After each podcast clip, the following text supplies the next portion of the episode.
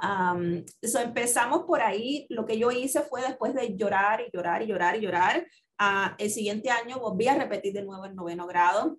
Me fui a otra escuela y empecé de nuevo. Um, y ya ahí, pues, igualmente todavía no dominaba bien el inglés. O todo lo que a los americanos le tomaba una hora, a mí me tomaba el doble. Si a ellos una hora, miran dos o tres o cuatro. Eso um, fue como un, fue como que me tuve que casar con la idea de que mi vida iba a ser un poco más difícil que el resto de mis compañeros. Yo tenía esa identidad de que yo sí podía, toda mi vida yo sí podía y yo creo que cuando empecé, cuando empecé a fallar y a no poder, yo tuve que regresar a mis raíces, a saber si lo, yo sí puedo. Y bueno, eh, pero en ese carrito éramos los más felices del mundo porque sabíamos que teníamos muchas oportunidades, que, que, que no nos íbamos a quedar ahí toda la vida yo sin límites en mi cerebro, yo quería ir a Harvard y yo quería, gracias madre mía por, por, decirme que sí podía y quería ser la presidenta de los Estados Unidos. Soy la abogada que espero que nunca nadie tenga que llamar, soy abogada de accidentes de autos. Eh, eh, me, a una de nuestras amistades, ya ella dice que yo soy como Robin Hood, le quito a los ricos y se los doy a los pobres. Buenos días, noches, mañanas a todos los que nos están acompañando. Esto es desde la cima y estamos aquí en un capítulo más con una invitada muy especial, la abogada Lisandra Matos. Buenos días, buenas noches, buenas tardes, Rocío. Me encanta empezar el año aquí con ah, una persona tan fabulosa, llena de energía y bueno, vamos con todo en el 2022. Vamos con todo en el 2022. Eh, a todos los que nos han inscrito, por favor, recuerden inscribirse, ayúdenos a mover la aguja de eh, YouTube y por supuesto compartan el podcast porque van a poder ayudarle a muchísimas personas a conocer de este gran recurso y a saber de una abogada que yo siempre le digo, si yo hubiera sabido que tú existías, me hubiera ahorrado una cantidad de problemas. Entonces, quiero que ustedes se ahorren todos esos problemas. Lisandra, bueno, cuéntanos un poquito ¿Cómo es que decidiste hacerte abogada? Bueno, eh, todo pasó porque yo soy inmigrante, eh, mi familia y yo emigramos a este país cuando teníamos 14, bueno, yo tenía 14 años, mis padres uh, un poquito más que eso. Y venir a los Estados Unidos sin saber hablar inglés. Mi historia de inmigración fue que nosotros tuvimos que dejar todas nuestras propiedades atrás. Sobre, venimos a los Estados Unidos con 7 dólares, no inglés, a no conocimiento, sin saber manejar, nos describíamos como bebés, bebés que no sabíamos caminar, porque que no sabe manejar en este país sabe, a veces es como que no puede caminar, no podemos hablar inglés, no conocemos los sistemas y había mucho caos. Entonces yo creo que yo me quise hacer abogada porque en ese momento a los 14 años me sentía como que no tenía, eh, no me podía defender, no podía defender a mi, a mi familia. Y, y e, de esa misma frustración, cuando uno tiene una frustración, uno tiene dos caminos. O hago, hago algo bueno con esto, aprendo de estas lecciones y me hago mejor, o sigo batallando y gracias a Dios decidí uh, seguir, seguir luchando y, y, arreglar eso y nunca sentirme, toda mi vida es no sentirme de nuevo como esa niña de 14 años que estaba tan perdida. Ah, y tienes toda la razón, hay dos caminos, por lo menos dos, y uno es o haces algo positivo con esa frustración o lo vuelves algo que te acaba la vida y lo sigues cargando por el resto, sintiéndote miserable porque no tuviste X o Y. O al revés, creces porque no tuviste X o Y. Cuéntanos de tus orígenes, ¿de dónde viniste? ¿De dónde llegaron con tus papás? ¿Tú y tus papás? Bueno, llegamos de una isla muy cálida, muy hermosa del Caribe llamada Cuba. y ahí, bueno, eh, nosotros llegamos a Miami como todos los cubanos que llegamos ahí, pero eh, de alguna manera el destino nos llevó a los 48 horas a Texas. Entonces, en sí, yo crecí mi vida en los Estados Unidos, la mayoría fue basada en Texas. ¿Cómo deciden tomar esa decisión? Supiste, estabas, yo sé que estabas muy pequeñita, o sea, muy joven, 14 años, pero debe ser una decisión muy intensa en ese momento, dejar todo y decir, nos vamos a lo desconocido. Eh, eso se lo doy a mis padres, que ellos son muy eh, valientes y no le tienen miedo a los desconocidos, les encanta lo desconocido. Todos los cubanos que eh, le gusta estar Miami porque ahí está nuestra cultura, hay muchas personas de, de, nuestro mismo país, pero mis padres querían hacer algo diferente, ellos querían empezar una nueva vida y empezar desde cero. Ah, ¿Por qué hicieron eso? ¿Quién sabe? Pero no fue muy bien. Ok. Bueno, llegaron entonces allá a Texas ¿Y qué pasa contigo? ¿Entras de una vez a la escuela? ¿Qué pasa contigo? En ese momento empecé la escuela, empecé la high school, eh, que fue el noveno grado. En, en, en, Cuba era middle school como la secundaria, pero aquí era eh, un poquito más adulta, era el, el pre, lo que decimos en nuestros países, el pre.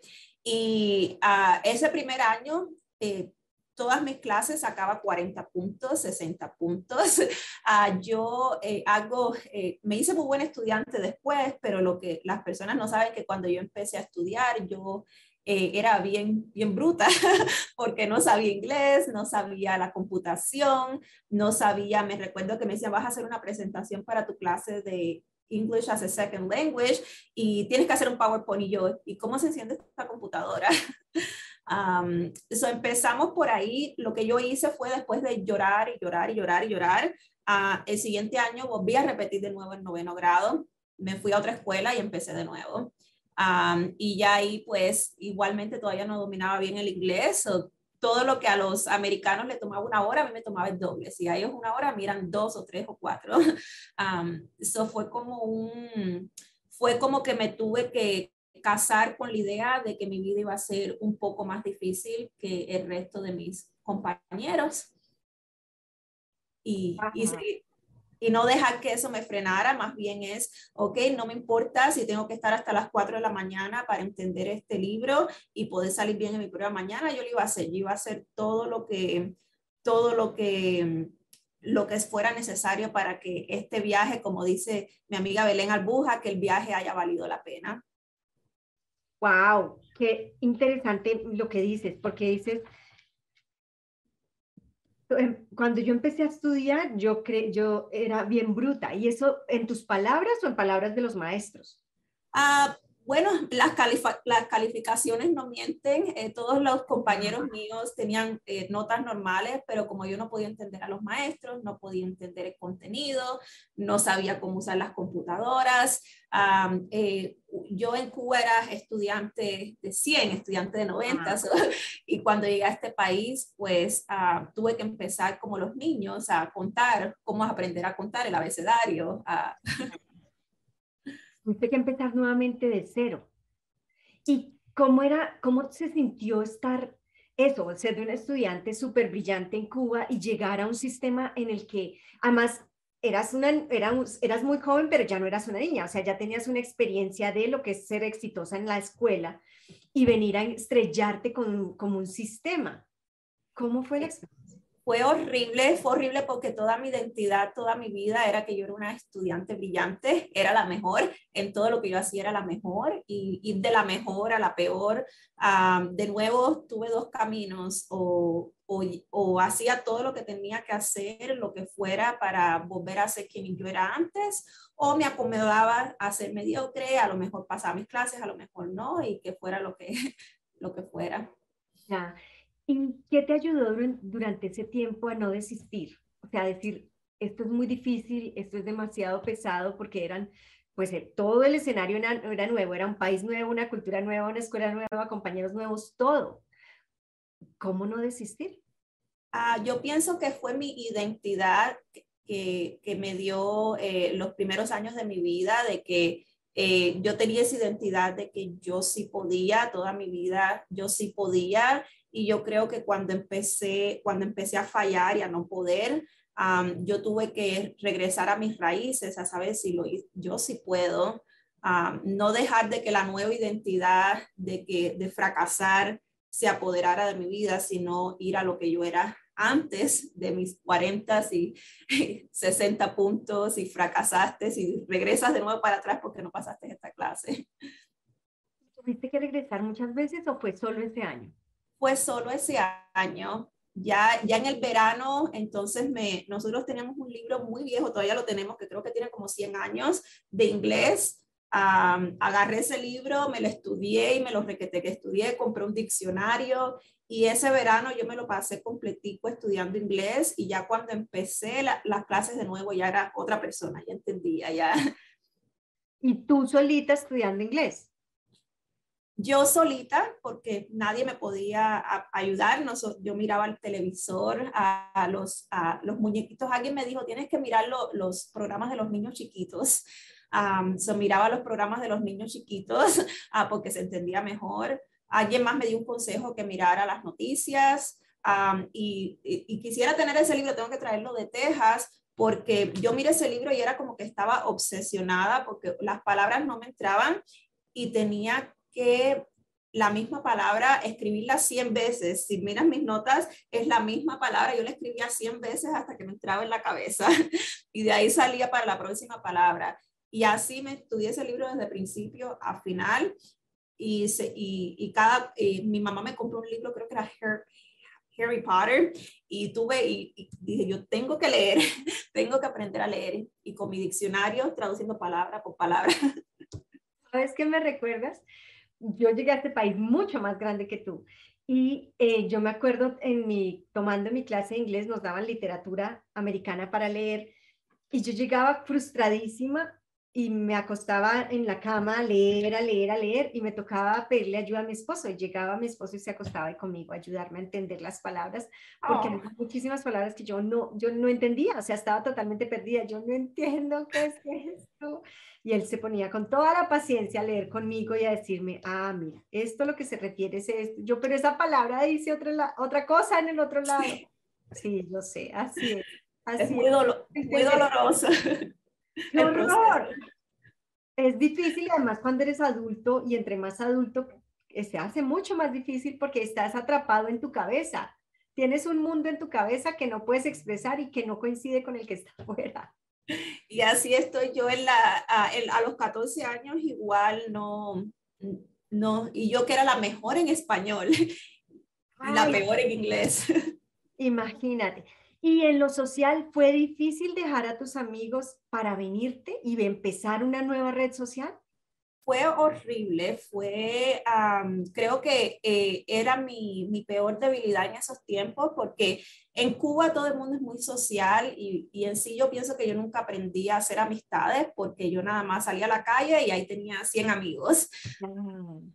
En, en, este país no es así, en este país eh, si uno no habla con los demás, nadie va a venir a hablar con uno. So, tenía mucha inseguridad porque yo no creía que era bonita, no era popular, no era diferente, me daba pena hablar porque pensaba que si abría la boca se iban a reír de mí porque tenía un acento muy, uh, muy fuerte porque no, no sabía inglés. Entonces tenía como mucha, mucha pena y mis tiempos de la high school yo tenía dos o tres amigas pero era, yo no sabía hacer amistades, yo no sabía, como cuando nos conocimos ya años después, Rocío y yo, yo no sabía ir y decir, hola Rocío, me llamo Lisandra, eh, ¿qué tal? ¿Cómo te va el día? Yo no sabía hacer eso, yo estaba como una cajita bien encerrada y me, y me recuerdo que eh, había veces que me sentía muy, muy sola y lloraba y mi mamá me decía, no te preocupes, mi hija, algún día vas a tener amigos, eh, síguete enfocando, sigue estudiando, sigue luchando pero sí fueron, fueron cuatro años muy difíciles de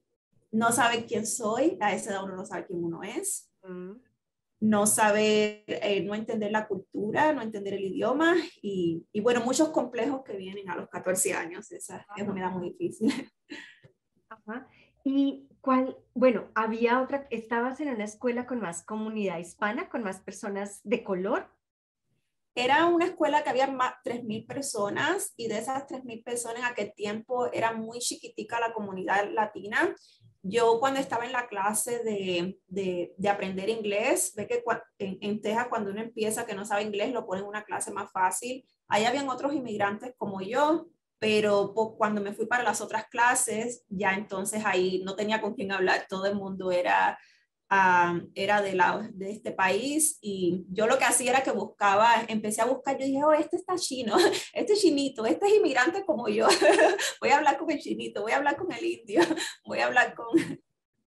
Con todos los que fueran se vieran diferentes. Con todos los que se veían diferentes como yo y poco a poco eh, encontré que todos somos muy diferentes, pero somos muy similares. Y así poquito a poquito fui, empecé con lo, más, lo que en mi mente era más fácil hasta que ya, ya cuando llegué a la universidad ya, ya dije, ya, no más, no me, no me puede dar más pena, ya. Ya, mira que justamente, perdón, por ahí fue donde empezamos la conversación y es por empezar por lo más fácil. Siempre creemos que tenemos que hacer las cosas entre más difíciles, más mérito y pues quizá no, quizá podemos empezar por lo más fácil y mira, ahí hay prueba de que sí funciona.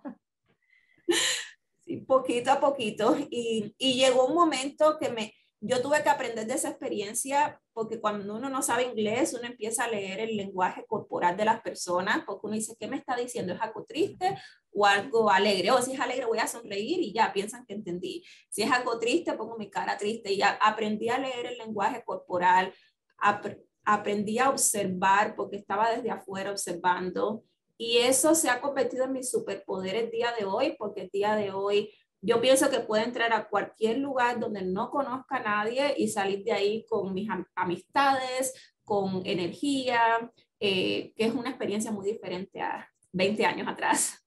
Claro. Ok, ¿y qué pasó con tus papás mientras tanto? Tú estabas teniendo toda esta situación, entrando en el sistema, entrando así a, lo, a lo duro, y mientras tanto, ¿qué pasó con tus papás? Bueno, mis padres también eh, les tocó aprender inglés también. mi papá empezó a trabajar en una compañía de aire acondicionado porque él en Cuba, él estaba en el área de, era ingeniero y hacía cosas de refrigeración y en Texas hay mucho calor, so, el aire acondicionado tiene mucho campo y él empezó poco a poco a trabajar, empezó a 8 dólares la hora, como, como empezamos todos los inmigrantes y poco a poco él fue aprendiendo el sistema, empezó su propia compañía y, bueno, ahí está él todavía corriendo su, propia compañía. Mi mamá también tuvo que tomar todo tipo de trabajo, trabajos en factorías, trabajo eh, limpiando casas, trabajo eh, de babysitter, de lo que fuera para poder sostener a la familia. Eh, me recuerdo que nuestro primer carro que compramos por 200 dólares no tenía, y bueno, 20 años atrás se podía comprar un carro por 200 dólares. El carro tenía un solo espejo, un espejo normal y otro espejo era como de motocicleta. Mi papá, la, la puerta se atascó y mi papá la trató de mover y el, y el vidrio de la ventana se, se quebró, entonces por mucho, por mucho tiempo tuvimos como un nylon como para cubrir la ventana. El carro eh, mi, papá se ríe porque para manejarlo tenía que poner como una almohada porque era de alguien más grande que él y, y, estaba tan viejo el carro que no se podían ajustar los asientos. es, bien bonito porque uno llega y uno dice, ah, tenemos carro, ok, pero no sé manejar, ok, ¿quién me va a enseñar a, ¿quién me va a, enseñar a manejar? Quiero. Uh, un amigo muy bueno, mi papá eh, lo enseñó a manejar con un amigo que conocí aquí en los Estados Unidos, me enseñó a manejar y, y uno mira las locuras que uno hace en esos tiempos, decir, wow, eh, la verdad que no sabíamos nada de nada, de nada. Y, y bueno, eh, pero en ese carrito éramos los más felices del mundo porque sabíamos que teníamos muchas oportunidades, que, que, que, no nos íbamos a quedar ahí toda la vida. Vivíamos un apartamentico bien chiquito, que había mucha violencia en ese lugar. Me recuerdo que un día nos levantamos y decimos, ¿qué pasó? Una balacera, el vecino se murió. Um, ok, mejor tenemos que mudarnos de aquí, este lugar parece que no es tan tranquilo como se veía. Ah. Pero es parte de la historia y creo que eh, mis padres, ellos son muy persistentes y, y, ellos como que me dieron ese, ese regalo de ser persistentes y no, y no agüitarme, como dicen nuestros amigos mexicanos, no, cuando el momento está difícil es cuando más fuerte uno tiene que ser. Nice, me encanta lo que estás diciendo. Eh, estoy aquí tomando mis notas. Cuando, bueno, y entonces entras a la universidad, ¿cómo decides o ya en ese momento ya habías decidido que querías ser abogada o en qué momento decides voy a ser abogada? Bueno, en ese momento quería hacer política. Yo sin límites en mi cerebro, yo quería ir a Harvard y yo quería, gracias madre mía por, por decirme que sí podía y quería ser la presidenta de los Estados Unidos. Gracias a Dios nadie me... Yo voto, yo voto, ya tienes un voto. gracias a Dios, nadie en mi vida en esa etapa me dijo, sí hubieron algunos, pero lo, las personas importantes como mamá y papá no me dijeron, ay, mija, ¿qué estás pensando? ¿Cómo que presidenta? Para ser presidente tienes que nacer en este país. Uh, ¿Cómo que Harvard? Para ir a Harvard tienes que ser eh, tienes, que, tienes que hacer mucho, muchas, muchas cosas, es muy difícil llegar a ese punto. Nunca nadie me dijo que no se podía. So, yo intenté como si, como si de verdad yo si pudiera. No llegué a Harvard, pero llegué a Rice University, que es una, es una escuela muy difícil de, muy, muy, muy difícil de entrar en Texas, es algo bien, uh, bien prestigioso en Texas. O sea, como dice, yo, yo estaba en la luna y, y, no llegué a la luna, pero estaba como en el medio, llegué como al medio. Ah. No, eh, empecé a estudiar la política, eh, psicología también, pero no me gustó mucho la política, me metí en la psicología y después llegué, ok, ¿por qué quiero ser política? Porque quiero defender a las personas y entonces ahí fue cuando surgió que quería ser abogada. Ok, entonces empiezas y te lanzas allí. ¿Tuviste que irte? No conozco, no sé si la universidad está lejos de tu, donde estabas. ¿Tuviste que salir como hacen muchos estudiantes o era en la misma zona? Era en la misma zona, bueno, como a 40 minutos de la casa de mis padres, pero sí ellos me dijeron, no, ya a volar, ya al dormitorio, a vivir la vida que eh, como, como lo viven todos los demás estudiantes, o como, como a tu hijo me tocó uh, salir del eh, salir del nido, que fue muy bien difícil, ser más independiente, aprender a lavar, aprender a, hacer todas las cosas. Entonces, y ese es otro momento difícil, saliste de un nido, el nido de, solo que salieron todos, el nido de tu país, llegas a Texas y sales otra vez del nido, pero esta vez solita. ¿Cómo fue esa experiencia? Eh, fue más, eh, fue, yo creo que ya para esa etapa estaba más, más lista que la primera vez que salí del primer nido tenía más herramientas, eh, ya yo había hecho una decisión de que no iba a ser más tímida, que no iba a ser más, no me iba a, yo misma no me iba a hacer, a, hacer en una cajita. ya cuando empecé tuve, tuve la buena suerte que tenía compañeras de cuarto muy buenas, que hoy en día son mis mejores amigas. Eso fue difícil, pero a la vez fue, estaba mejor preparada, no, no estaba tan, tan perdida como a los 14 años. Bueno, y también ya eras parte de todo el movimiento. O sea, eso también asumo yo hace la diferencia y es, ya no eras tú solita entrando en el sistema, sino que ya, bueno, todos los estudiantes se salen y se van y digamos que eso hace que te sientas más firme, ¿sí? O me ayudó un montón porque yo decía, ya yo no soy el inmigrante, ese que vino de North Carolina, ese es el inmigrante, ya yo estoy aquí en Texas. Yo claro, mira qué interesante, ya, con, ya eran cuatro años de experiencia. Ese pobrecito que vino de Kentucky, no conoce nada aquí. Claro, de North Carolina, nada, está perdido. Buenísimo, miren qué interesante porque miren qué rápido, como el tejido, como cuando nos cortamos, qué rápido, son, con dolor y todo, nos podemos acoplar al ambiente, como regenerar las células que necesitemos, incluso las sociales, para acomodarnos a ese nuevo escenario.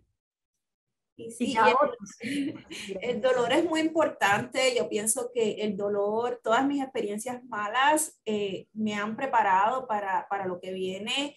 Y cuando miramos, cuando yo miro para atrás, digo, gracias a Dios que pasé por esa experiencia, gracias a Dios que fui inmigrante. Si hubiera sido más fácil si hubiera nacido en este país, pero no fuera la persona que soy hoy, no, no entendiera a los otros como entiendo, porque ser inmigrante me ayudó a, pensar, no, no somos diferentes, somos iguales, no importa de qué país vengamos, todos lloramos, todos nos reímos, todos queremos lo mejor para nuestra familia, tenemos más similares que, que diferentes, pero si no hubiera pasado yo mis noches llorando, no entendiendo el sistema, no entendiendo por qué no entiendo a los demás, no hubiera podido aprender a, a tener esas, esas herramientas para, para, que son las que yo uso hoy a diario en mi trabajo. Cuando miro a alguien, yo tengo que simpatizar con ese dolor y es muy fácil para mí porque yo he pasado por, por todas esas situaciones. Me encanta porque justamente en conversaciones con abogadas o abogados americanos em, y abogados de inmigración, una cosa que una de ellas me decía alguna vez, eh, no sé por qué llegamos al tema de hablar de la, del recibir tu green card y ella me decía, para mí es un papel, es un trámite que qué bueno, salió positivo, o sea, qué bueno, no lo dieron pero ella no lograba entender toda la emoción y la euforia de la familia y el llanto, todas las etapas de emoción de estas familias eh, inmigrantes de cualquier país cuando recibían ese papel. Para ella era, ¿por qué vale tanto un papel? Entonces, qué lindo que tú puedas entender y simpatizar con ese sentimiento porque tú has estado ahí. Exacto, exacto. Y es importante porque cuando somos abogados tenemos que ser la voz de la persona que, representamos. En inmigración es, es, diferente en lo que yo hago. Eh, yo soy la voz de mi cliente cuando hablo con la compañía de aseguranzas porque mi cliente no le puede decir, oiga, me duele. Yo soy la que tengo que transmitir ese dolor. Y si yo no lo siento, yo no lo, yo no lo puedo transmitir de la manera que mi cliente lo, lo pudiera transmitir. Claro. Bueno, cuéntanos entonces eh, ya que nos dijiste que no eres una abogada de inmigración, ¿qué tipo de abogada eres? ¿Qué haces? Bueno, soy la abogada que espero que nunca nadie tenga que llamar. Eh, soy abogada de accidentes de autos. Eh, me, a una de nuestras amistades, ya ella dice que yo soy como Robin Hood, le quito a los ricos y se los doy a los pobres. Ah, básicamente, cuando alguien está en un accidente de auto y, y no tiene, ah, bueno, cuando no tiene un accidente de auto se queda sin carro, muchas veces lastimado, penas de trabajo, llama a la aseguranza, que la aseguranza, mira, 500 dólares y listo, y terminamos. ellos no siguen la ley porque ellos representan los intereses de la aseguranza. Mi trabajo es básicamente decirle a esta persona, no se preocupe, usted haga su tratamiento médico, es un proceso muy largo, pero aquí lo vamos a llegar desde paso 1 hasta paso 100 para que al final cuando agarre su compensación sepa que es lo justo lo que la ley lo que le corresponde bajo la ley. Y Sandra, una pregunta que eh, como inmigrante y es, ¿qué pasa cuando una persona es indocumentada y es víctima de un accidente? O sea, es la víctima. Porque esa es una de las razones por las cuales muchas personas deciden, no, no, no, no, ni siquiera a la aseguranza, ni siquiera me pague nada, haga de cuenta que yo no existo por miedo. ¿Qué pasa si una persona está en esa situación? El miedo eh, eh, de nuestra comunidad es real. Yo sé que yo hubiera hecho lo mismo, mis padres igual, ah, no, mil dólares, terminamos.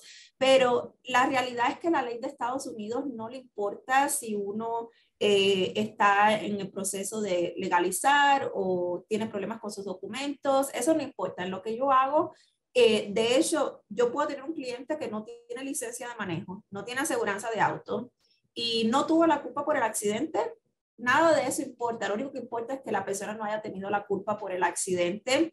Y si la aseguranza me pregunta cuál es el número social de esa persona, yo pues, ¿qué les importa a ustedes? Eso no tiene nada que ver. Y no, no viene al caso. Eh, todos tenemos los mismos derechos bajo la ley. Ah, qué maravilla saberlo. Y otra pregunta que yo misma que pasé por un accidente, siendo inmigrante, tenía en ese momento es, ¿qué es lo primero que uno debe hacer? O sea, además de que estás asustado, golpeado, eh, perdido, ¿qué hacer cuando estás en un accidente, cuando eres víctima de un accidente o estás en la mitad de un accidente? En, en, el, en, la escena del accidente lo más importante es buscar la seguridad. Antes de hacer cualquier cosa es asegurarse de que nos vamos a un lugar donde no nos van a pegar de nuevo. Si he tenido clientes que les han pegado dos veces por no buscar eh, salir del peligro, si es posible salir del peligro. Y si es posible, porque todos los accidentes son diferentes, hay personas que sí se pueden mover, hay personas que desgraciadamente tienen que ir al salón de emergencia y no pueden hacer nada, pero si tiene una amistad con uno, una familia, alguien que lo pueda ayudar, eh, lo importante es llamar a la policía, documentar todo, porque a las personas les gusta cuando salen del accidente decir, ah, no fue culpa mía. Y cuando las personas hacen eso, pues básicamente es la palabra de uno contra la del otro y no hay mucho que se pueda hacer lo primero es llamar a la policía, hacer su reporte de que esté certificado de que esa otra persona tuvo la culpa, no yo, y tomarle fotos a todos, a mi carro, el carro de la otra persona. Si hay un testigo, decir, oiga, no se vaya, ¿cómo se llama usted? ¿Cuál es su número? Por si acaso, porque eh, una cosa es cuando uno está en el accidente y otra cosa es días después cuando nos llama la aseguranza y la historia empieza a cambiar. Y mi consejo mayor es que cuando uno diga, como inmigrante, uno dice, ah, voy, a llamar a la, voy a llamar a la, a, la aseguranza porque la aseguranza me va a cubrir. para eso yo pago aseguranza. Como dicen en la, en la película de Pretty Woman, big mistake, gran error. no hay que llamar a la aseguranza. Lo primero que uno tiene que hacer es llamar a un abogado que se especialice en temas de accidentes de carro y decir, mira, esta es la situación. Esas consultas son completamente gratis. Decir, mire, esta es la situación, ¿qué es lo que tengo que hacer? ¿Cuál es el proceso? Y la misma, el mismo abogado o abogada le va a decir, haga esto, haga lo otro, no me necesita a mí, pero, pero tenga cuidado con tal cosa. Y ya con, la información, ya entonces ya uno puede llamar a la aseguranza y ver qué es lo que va a hacer. Perfecto, entonces mira, tengo llamar a la policía, documentar todo, si hay testigos no los deje ir, agárrelos de inmediato, llamar a tu abogado y hablarle y decirle que esta es la situación y después de allí sí llamar a la aseguranza. Bueno, ya de ahí si uno, si el abogado decide o se decide trabajar con un abogado, el abogado se encarga de todo, ya no tiene que hacer ah, nada.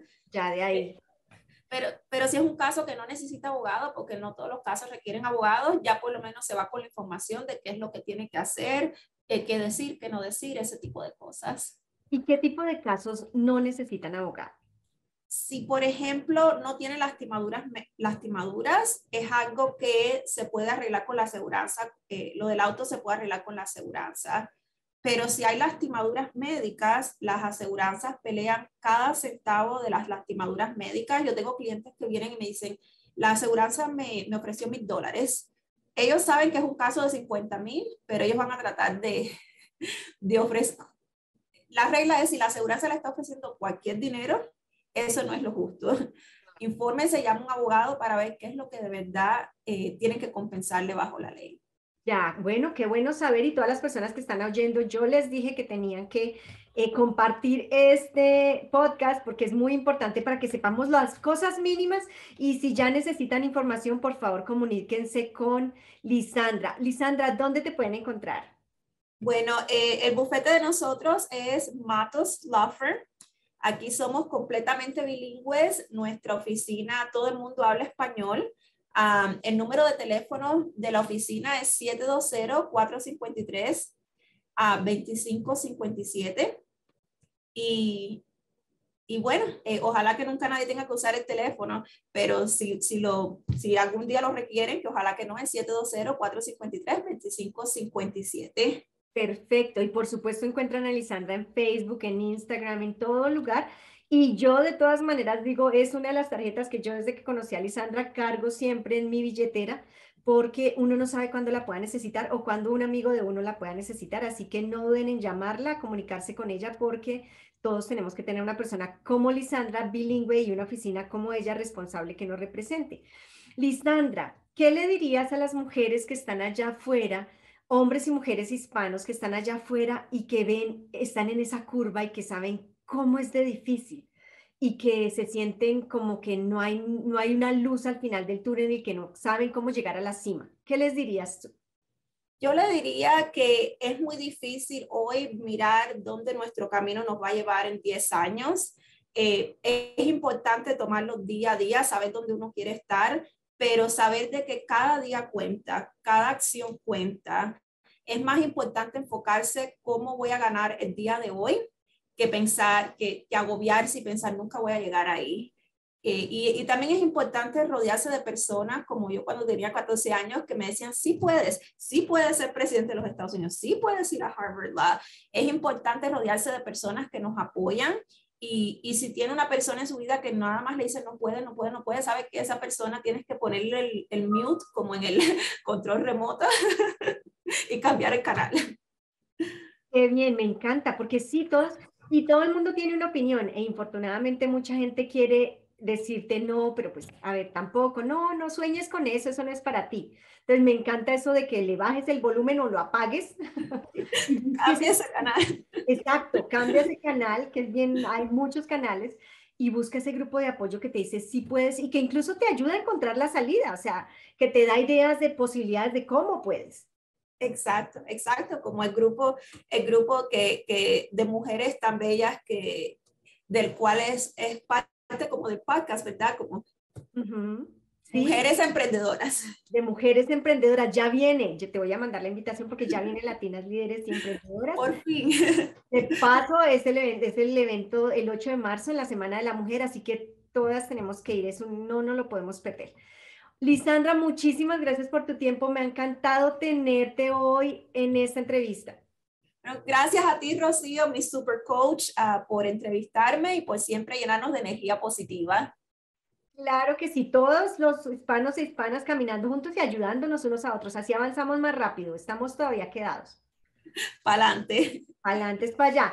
Esto es desde la cima, por favor, inscríbanse, compártanlo, eh, ponga el nombre de su amiga o su amigo que puede necesitar saber cómo y con quién comunicarse en caso de un accidente. Ella es Lisandra de Lisandra de Matos Law Firm y pueden comunicarse con ella en el 720-453-2557 y esta ha sido Rocío Durán, Rocío Life Coach con Desde la Cima. Nos vemos en el próximo episodio.